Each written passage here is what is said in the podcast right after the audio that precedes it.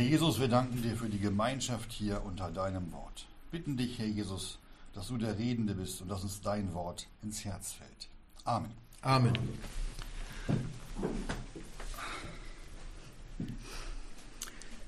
Ja, die Überschrift lautet heute, wer saget ihr, dass ich sei?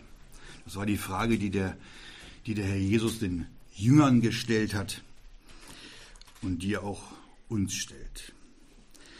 Lesen gleich den Text dazu in Markus 8, Verse 27 bis 33.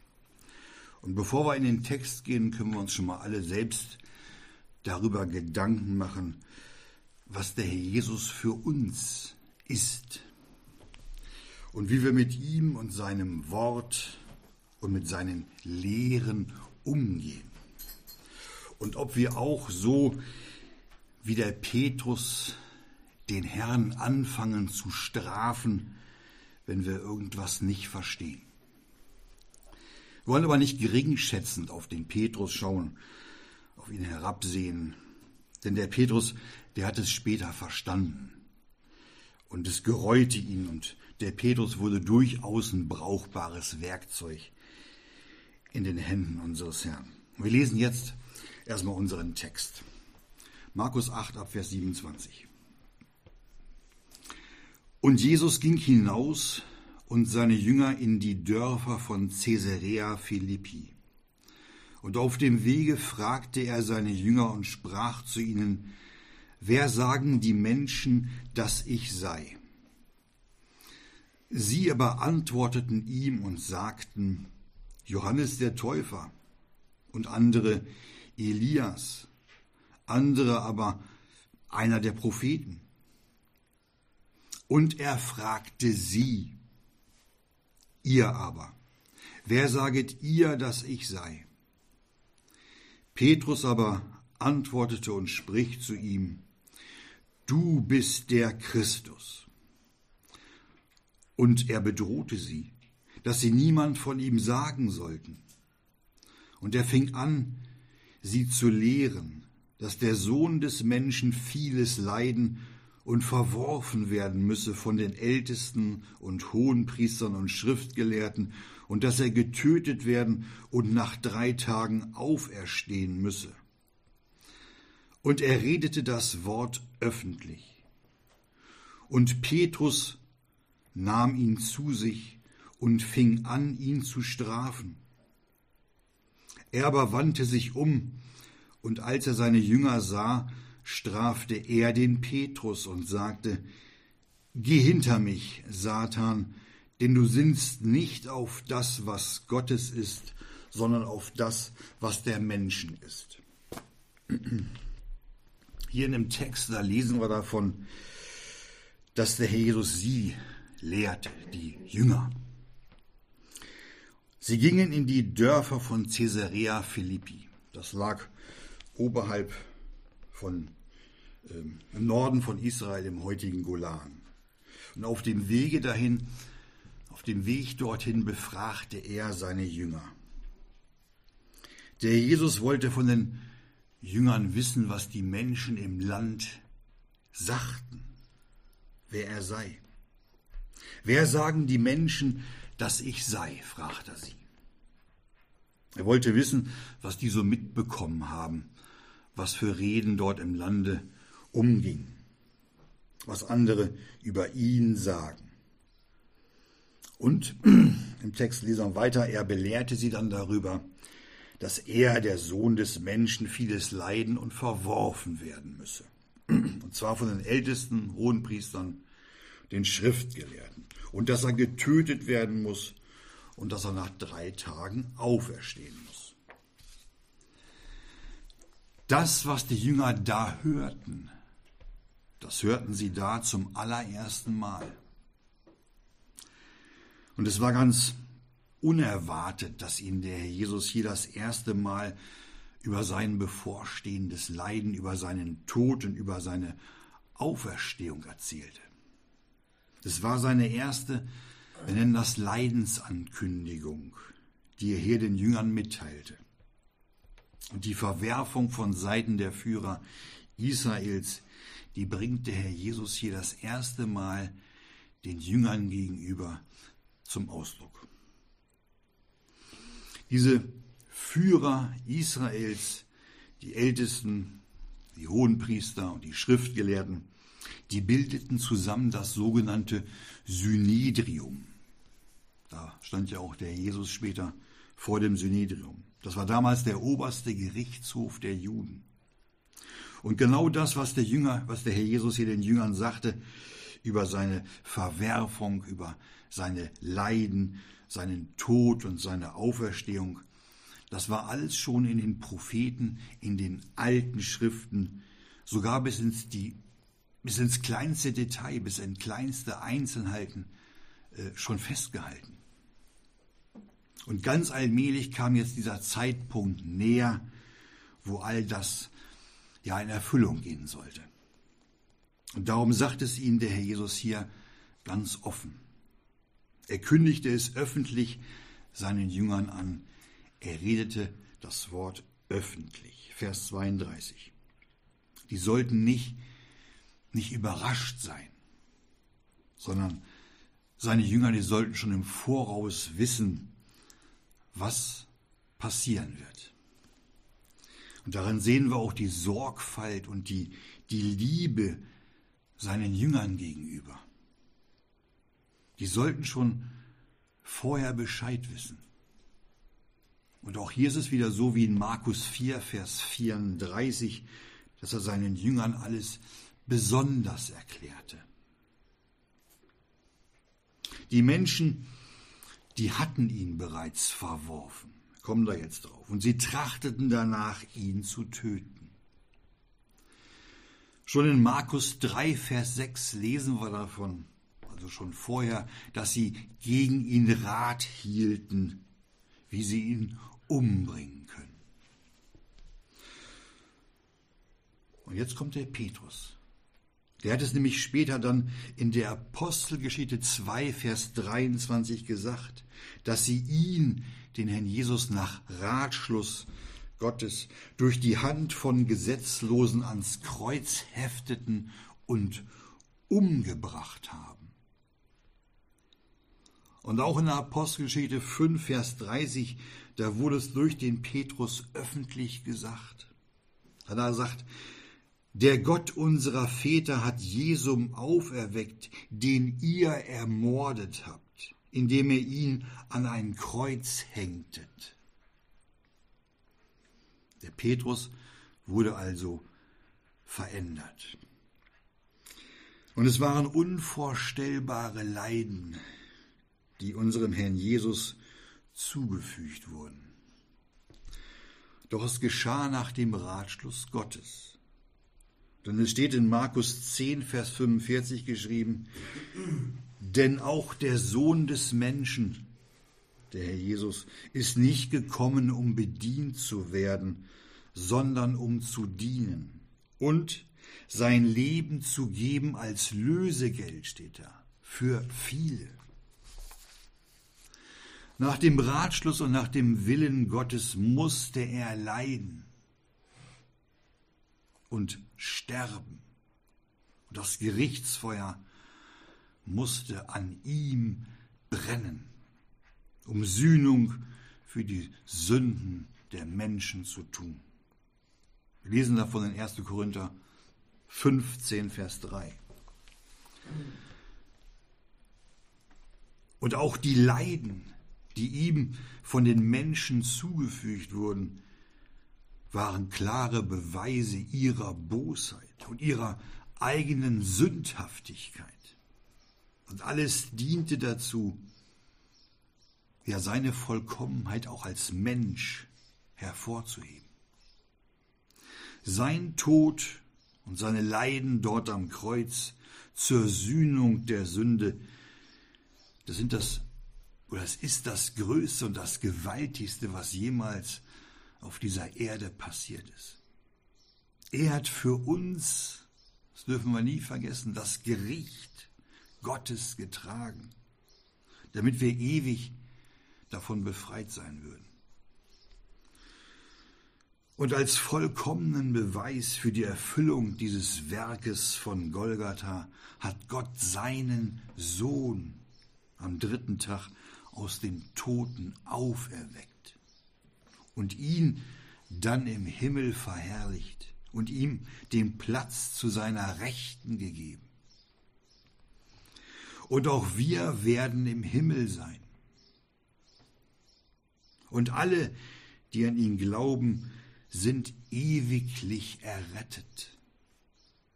Und ewige Herrlichkeit wartet auf uns. Und die ewige Verdammnis und die Strafe, die wir verdient hätten oder verdient haben, die wurde durch die Gnade Gottes von uns genommen. Und dafür gebührt unserem Herrn Jesus Lob und Dankbarkeit in Ewigkeit. Wir mussten ein bisschen ausholen, um das deutlich zu machen, was der Herr Jesus für uns getan hat.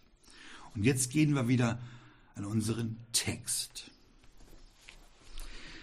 Der Jesus fragt die Jünger, was die Menschen sagen, wer er sei.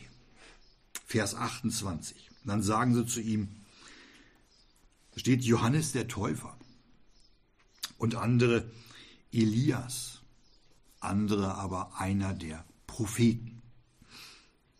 Johannes der Täufer, der, der war ein geachteter und ein von allen geschätzter Mann. Die wollten sogar, da steht so in Johannes 5, Vers 35, eine Zeit lang in seinem Lichte fröhlich sein. Den Johannes, den hielten sie nach Matthäus 21, Vers 26 alle für einen großen Propheten. Und das war er auch. Und von Elia, da hatten sie schon im Buch Maleachi gelesen. Schriften hatten sie ja. Den Elia, den Gott vor dem furchtbaren Gericht auf diese Erde senden wollte. Maleachi 4, Vers 5 lesen wir davon. Man ahnte also schon, dass da was Großes bevorstand. Vielleicht Elia. Und sie kannten auch die Bücher Mose. Und so steht in 5. Mose 18 in den Versen 15 und 18 fast der gleiche Vers, lese ich vor. Einen Propheten steht da, aus deiner Mitte, aus deinen Brüdern gleich mir wird Jehova dein Gott dir erwecken, auf ihn sollt ihr hören. Sollte es Moses sein, der als Prophet wieder auf der Erde war? auf den sie hören sollten? Wir sehen hier die verschiedenen Meinungen und auch die Gedanken der Menschen. Und auch wenn es so schien, wenn es so schien, dass sie sich Gedanken oder dass sich ihre Gedanken auf das Wort Gottes gründeten, so erkennen wir doch deutlich in ihre Gedanken, dass die Menschen in Israel weder Glauben noch irgendein geistliches Verständnis hatten. Da war nichts, obwohl ihnen Gott doch die alten Schriften überlassen hatte. Denn Gott hatte doch sein Volk über seinen Sohn nicht in Unwissenheit gelassen. Doch man hatte menschlicherweise seine eigenen Gedanken. Und man plapperte alles nach, was der Meinung der Masse der Menschen entsprach. Ist heute noch so. Und dann fragt er seine Jünger. Er fragt sie dann in Vers 29. Ihr aber, wer saget ihr, dass ich sei? kennen ja den Petrus, der so oft der Erste sein wollte und der auch so oft vorschnell redete. Das war der Bruder, der auf dem Wasser lief und dann auch unterging, der immer ein Schwert bei sich trug. Und auch der Petrus war es, der in dieser Situation auf diese Frage hin sofort das Wort ergriff er antwortete jetzt auf die Frage, ihr aber, wer saget ihr, dass ich sei? Da sagt der Petrus, du bist der Christus. Das war die richtige Antwort. Und auf die Antwort des Petrus hin, da sagte Herr Jesus in Vers 30 folgendes. Und er bedrohte sie, dass sie niemand von ihm sagen sollten. Der Petrus hatte hier den Herrn Jesus als den Christus, den Gesalbten Gottes betitelt. Und davon sollte niemand was erfahren? obwohl die Aussage doch richtig war. Diese Verkündigung, dass er der Christus sei, das weiterzusagen, dass Jesus der Christus war, das war zu diesem Zeitpunkt nicht angebracht. Israel erwartete doch den Messias. Und das hätte wenn das bekannt geworden wäre, dass Jesus der Christus war, zu großer Unruhe und zu menschlichem Handeln geführt. Man wollte doch in Israel einen Befreier haben, einen starken König, der sie aus der Hand der Römer befreien würde. Die waren ja alle besetzt von den Römern. Die Juden wollten doch, dass diese Besatzung durch die Römer endlich beendet wird. Und die hätten, die hätten alles daran gesetzt, diesen Christus als König über Israel zu machen. Schon in Johannes 6, Vers 15 lesen wir davon, dass sie kommen und ihn ergreifen wollten, auf dass sie ihn zum König machten. Und auch als der Herr Jesus dann in Jerusalem einzog, in Johannes 12, da lesen wir in den Versen 12 bis 19, wie sie ihm mit Palmzweigen entgegengingen und wie sie dann riefen, Hosanna, gepriesen sei, der da kommt im Namen des Herrn, der König Israels. Das waren deren Gedanken. Es war ein schlechter Zeitpunkt, ihn jetzt als den Christus im Volke Israel bekannt zu machen. Und darum fing er auch sofort an, die Jünger zu belehren. Die wussten es jetzt, dass er der Christus war. Aber sie sollten doch wissen, dass noch andere Dinge, viel wichtigere Dinge bevorstehen. Und sie sollten wissen, was die Pläne Gottes waren. In Vers 31 lesen wir jetzt, fing er an, sie zu lehren, steht da, dass der Sohn des Menschen vieles leiden und verworfen werden müsse von den Ältesten und Hohenpriestern und Schriftgelehrten, und dass er getötet werden und nach drei Tagen auferstehen müsse. Der redete das Wort öffentlich. Diese Worte sagt er ihnen ganz offen, ohne ein Gleichnis. Redete hier der Herr Jesus von dem, was ihm notwendigerweise bevorstand. Und dann kommt wieder der Petrus in Vers 32 zu Wort. Und da steht, und Petrus nahm ihn zu sich, steht da und fing an, ihn zu strafen, den Herrn Jesus zu strafen. Petrus nahm den Herrn Jesus beiseite, er nahm ihn zu sich, steht da. Er strafte den Herrn Jesus. Der Petrus, der wollte nicht, dass er leiden und verworfen werden müsse. Ja, der wollte nicht, dass sein Herr Jesus getötet und nach drei Tagen wieder auferstehen müsse. Das wollte er ihm ersparen. Das waren menschliche Gedanken. Und so sehen wir in dem Einwand des Petrus wieder einen Versuch des Satans, den Herrn Jesus von seinem Weg des Gehorsams abzubringen. Genauso wie es der Teufel schon zu Anfang seines Dienstes in der Wüste versucht hatte.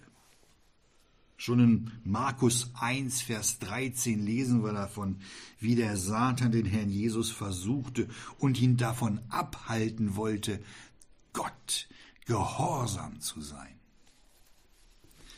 Und dazu war dem Teufel jedes Mittel recht. Er benutzt dabei sogar einen der Jünger, einen aus dem engsten Kreis. Das führt dazu, wenn Menschen ihren eigenen Gedanken folgen, ohne Gott zu fragen.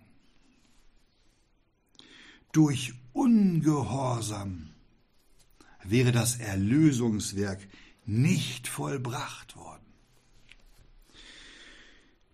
Durch die Liebe des Petrus zu seinem Herrn hatte er, ohne dass es dem Petrus bewusst war, nicht zulassen wollen, dass der Herr Jesus dort am Kreuz sein Leben lässt. Es war mangelndes Verständnis, obwohl das gerade eben in Vers 31 vom Herrn gehört hatte. Es war mangelndes Verständnis über die gerade gehörten Worte über seine Verwerfung und sein Leiden und Sterben am Kreuz. Und genau das führte dazu, dass der, dass der Petrus den Herrn hier strafte und gegen ihn redete. Und leider lesen wir nichts darüber, dass einer der anderen Jünger etwas anderes sagte. Etwa die Reden des Herrn Jesus begrüßte und so müssen wir davon ausgehen, dass auch die anderen Jünger so dachten wie der Petrus. Und dass der Petrus hier das Sprachrohr der Jünger war. Es waren menschliche Gedanken, die dazu führten, dass der Feind sofort und ohne zu zögern durch den Petrus redete.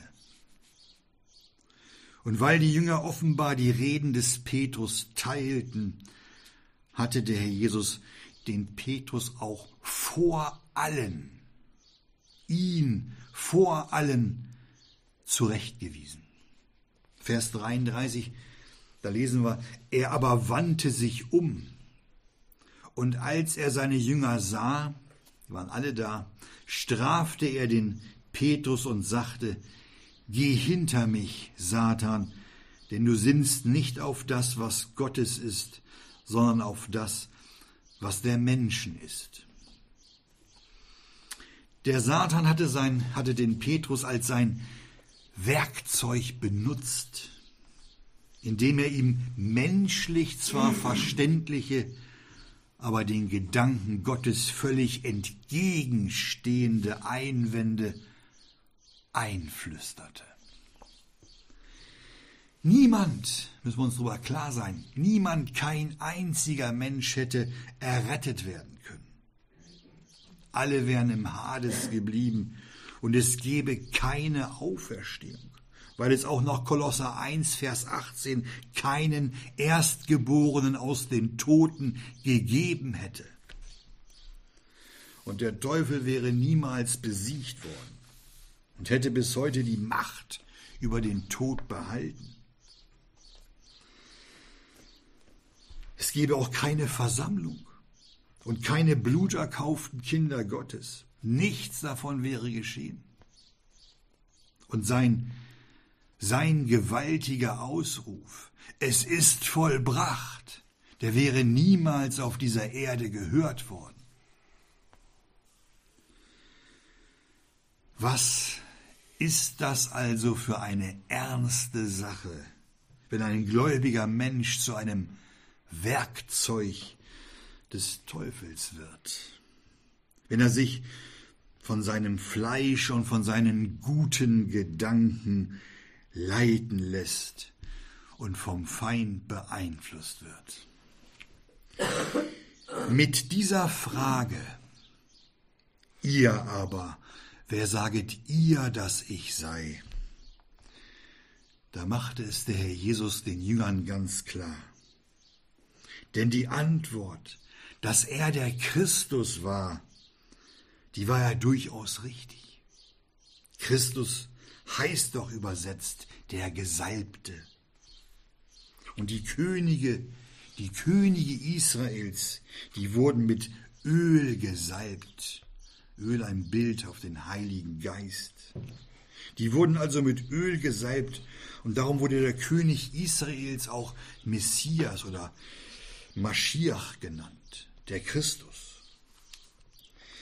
Petrus erkannte den Herrn Jesus als den Christus und nicht als einen der auferstandenen Propheten, wie die Masse des Volkes das dachte, sondern als den Messias Gottes, den die Propheten als den kommenden Erlöser der Menschheit und des Volkes Israels ja schon angekündigt hatten. Das Bekenntnis dieses Petrus war also ein, war viel mehr, das war ganz groß, was er da sagte. Du bist der Christus.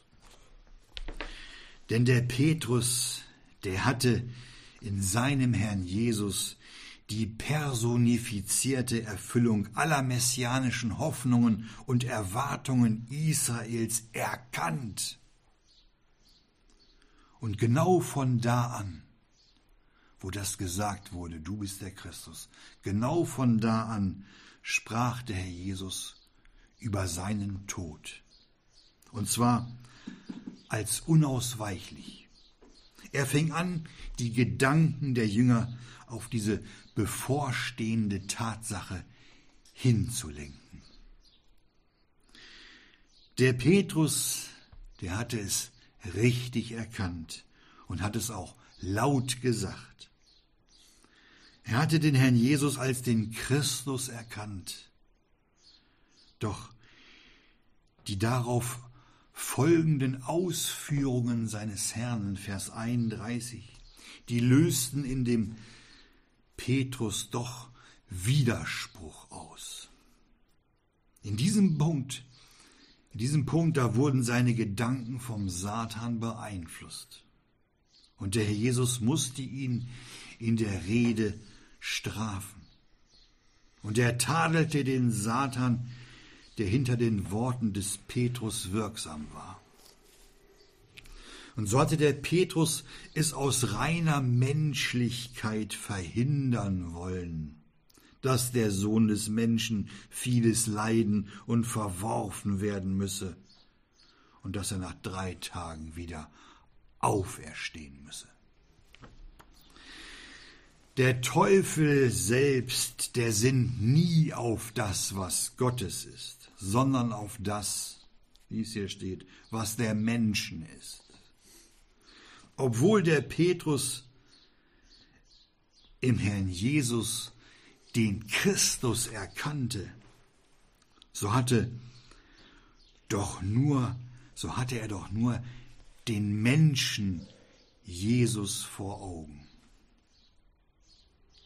Und auch wir können heute wir können kein kraftvolles Zeugnis ablegen, wenn wir den, den wir bezeugen, nicht wirklich als den Auferstandenen bekennen und uns auch nicht genau bewusst sind, wie viel und was der Herr Jesus alles an uns getan hat. Wir sind als Kinder Gottes doch aufgefordert, uns selbst zu verleugnen und das Kreuz auf uns zu nehmen und das Leben in dieser Welt zu verlieren und als eins gemachte mit Christus und dem kostbaren Wort Gottes hinauszugehen, raus aus dem religiösen Lager, seine Schmach tragend Steht so in Hebräer 13, Vers 13.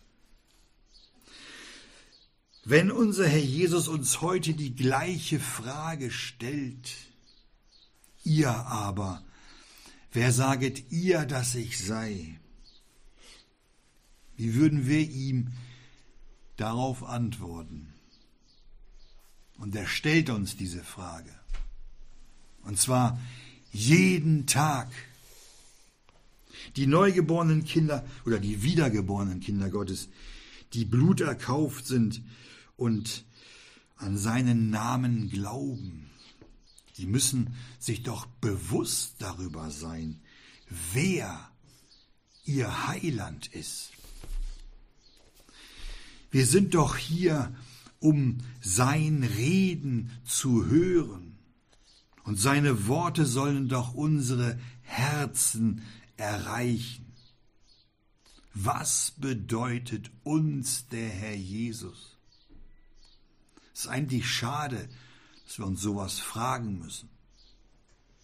Ist es uns peinlich oder werden wir bei seinem Namen beschämt? Oft bekommt man da von den Gläubigen ganz aus oder ausweichende Antworten. Viele Gläubige wagen es nicht, Jesus Christus zu bekennen, ihn zu bezeugen. Haben die vergessen, was es Gott gekostet hat, was er alles erlitten hat und was alles ausgehalten werden musste, bis er sein Haupt neigte und den Geist übergab. Nur noch wenige Kinder Gottes antworten auf die Frage, ihr aber, wer saget ihr, dass ich sei? Nur noch wenige antworten mit leuchtenden Augen. Und selbst wenn es eine einfältige und eine schlichte Antwort ist, so spürt man es doch deutlich. Das merkt man doch, wenn da jemand ist, für den der Herr Jesus was Besonderes ist, der ihm wichtig ist. Was bedeutet uns der Herr Jesus? Heute, nach seiner Auferstehung, nach seiner Himmelfahrt und unserer Errettung. Müssen wir da lange nachdenken? und uns schöne Worte zurechtlegen? Petrus hat im ersten Teil unseres Textes die richtige Antwort gegeben. Du bist der Christus. Ja, er war der Gesalbte. Aber das Erlösungswerk auf Golgatha und sein Sterben am Kreuz und auch seine Auser Auferweckung und seine Auferstehung aus den Toten, die ist doch bis heute die, die Kernaussage des Evangeliums. Es gilt doch für alle Kinder Gottes, für mich für dich. Jesus ist der Christus, der meine Sünden getragen hat und mich auf diese Weise mit dem Vater im Himmel versöhnt hat. Ich habe Vergebung meiner Sünden und das Blut Jesu Christi reinigt mich nach 1. Johannes 1, Vers 7 von aller Sünde. Jesus ist der Christus, der in Ewigkeit lebt und alle Macht im Himmel und auf Erden hat. Jesus ist der Christus. Und unter seiner liebevollen Herrschaft dürfen wir schon heute leben und schon sehr bald im Himmel ihn loben und ewiglich dankbar sein, dass wir nicht in der Hölle sind, sondern als seine Braut ihm gleich sein werden. Und hier auf Erden, da sollen wir den Menschen davon sagen, wir sollen es weitergeben, dass Gott es möchte, dass die Menschen errettet werden und zur Erkenntnis der Wahrheit kommen. Die sollen Jesus erkennen. Denn wir haben nach 1. Johannes 4, Vers 16 erkannt und geglaubt die Liebe, die Gott zu uns hat. Das ist doch ein Grund, das weiterzugeben. vor dem Tod unseres Herrn Jesus, da konnte niemand völlig verstehen, was der Christus eigentlich ist und was er tut. Darum gab der Herr Jesus ja seinen Missionsauftrag auch erst nach seiner Auferstehung. Da gebot er den Jüngern, dass sie allen von ihm sagen sollten. Das gilt bis heute. Alle Menschen sollen es erfahren, wer Jesus Christus wirklich ist. Der Christus, der Gesalbte, unser Erlöser. Aus diesem Grunde sind wir hier damit wir es erfahren sollen, damit es alle erfahren sollen. Aus diesem Grunde gibt es auch die Versammlung, gegründet auf dem Felsen, welcher der Christus ist, und auf dem Bekenntnis der Apostel. Wir folgen dem Herrn Jesus nach, der, der doch von der Welt verworfen und gestorben und auferstanden ist und der uns errettet hat. Und auch wenn wir, so wie damals der Petrus, lieber unseren eigenen Gedanken folgen, womöglich noch gegen sein Wort reden und dadurch den strafen, der uns liebt. Da müssen wir uns nicht wundern, wenn unser Herr Jesus uns als solche ansieht, die nicht auf das, was Gottes ist, sinnen, sondern auf das, was der Menschen ist. Da dürfen wir uns gleich mal fragen, wo wir dem Teufel wieder Raum in uns gegeben haben.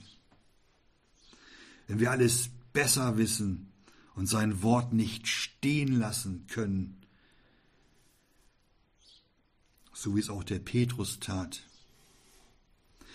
dann verhindern wir die Errettung von Menschen, indem wir die Wahrheit und das Werk vom Kreuz klein machen. Wir reden es klein und kaputt. Und wir verhindern das geistliche Wachstum in uns selbst. Dann brauchen wir nichts zu erwarten, dann gehen wir leer aus. Ihr aber, wer saget ihr, dass ich sei? Lasst uns über das, was der Jesus für uns ist, nachdenken. Jesus lebt, er ist lebendig und wir sind nicht mehr unser eigen sondern haben ihm uns geschenkt und ihm unser Leben übergeben. Und alle eigenen Gedanken und aller Eigenwille und Götzendienst sollten wir als unsere Sünde vor ihm aussprechen, damit uns vergeben wird und der Herr Jesus wieder größer in unseren Herzen wird und auch in uns gestaltet werden kann. Dann, dann können wir auf seine Frage, wer saget ihr, dass ich sei, wieder freimütig von ihm reden und es allen sagen, was er, der Herr Jesus, für uns ist. Amen.